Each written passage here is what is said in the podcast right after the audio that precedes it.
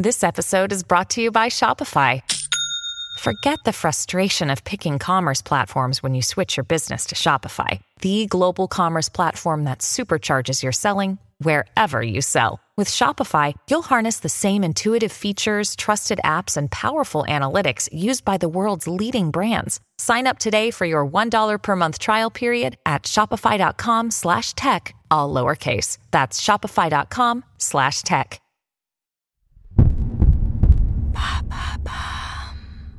Qu'est-ce que l'affaire Story Killers, l'un des plus gros scandales de désinformation? Merci d'avoir posé la question.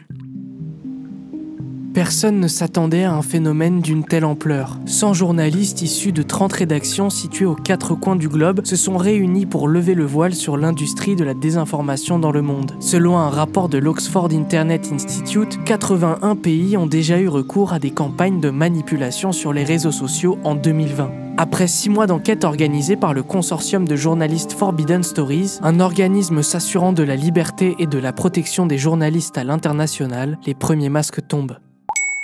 Quelles sont les premières révélations de l'enquête? Rachid Mbarki, journaliste de la rédaction de BFM TV, est suspendu de la chaîne depuis le 11 janvier 2023. Il a diffusé des informations en direct sans l'accord de la rédaction en chef. Le problème, c'est que ces informations ont été fournies clé en main par une agence de désinformation israélienne. L'enquête révèle qu'un journaliste toucherait 3000 euros pour diffuser ce genre de fake news. Cette société n'a aucune existence légale et n'a donc pas de nom. Elle se compose d'anciens officiers de l'armée israélienne et membres des services de renseignement, d'experts en information financière, en questions militaires, en guerre psychologique ou encore en médias sociaux. Le responsable de l'agence se surnomme Jorge. Devant les journalistes infiltrés, il expose fièrement ses exploits. Nous sommes intervenus dans 33 campagnes électorales au niveau présidentiel. Les deux tiers d'entre elles en Afrique anglophone et francophone. 27 ont été un succès. Mais comment cette agence s'y prend-elle concrètement? L'équipe de Jorge a mis en place une intelligence artificielle imbattable. AIMS, qui signifie Solution avancée pour un impact médiatique. Cette IA peut créer de vrais faux profils sur les réseaux sociaux et les active afin de promulguer le plus de fake news possible et toucher un grand nombre d'utilisateurs. La société israélienne affirme d'ailleurs avoir vendu AIMS à plusieurs services de renseignement gouvernementaux. 40 000 faux profils automatisés sont en activité depuis janvier 2023 à travers le monde. Et y a-t-il eu des conséquences notables?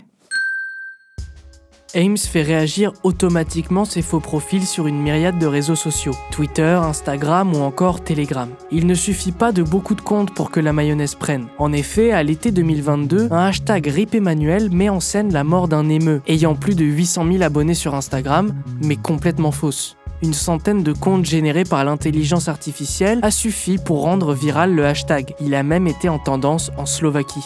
Dossier plus sensible cette fois, l'équipe israélienne a réussi à faire reporter une élection présidentielle dans un pays africain. Jorge explique sa méthode. Ames inonde les réseaux sociaux.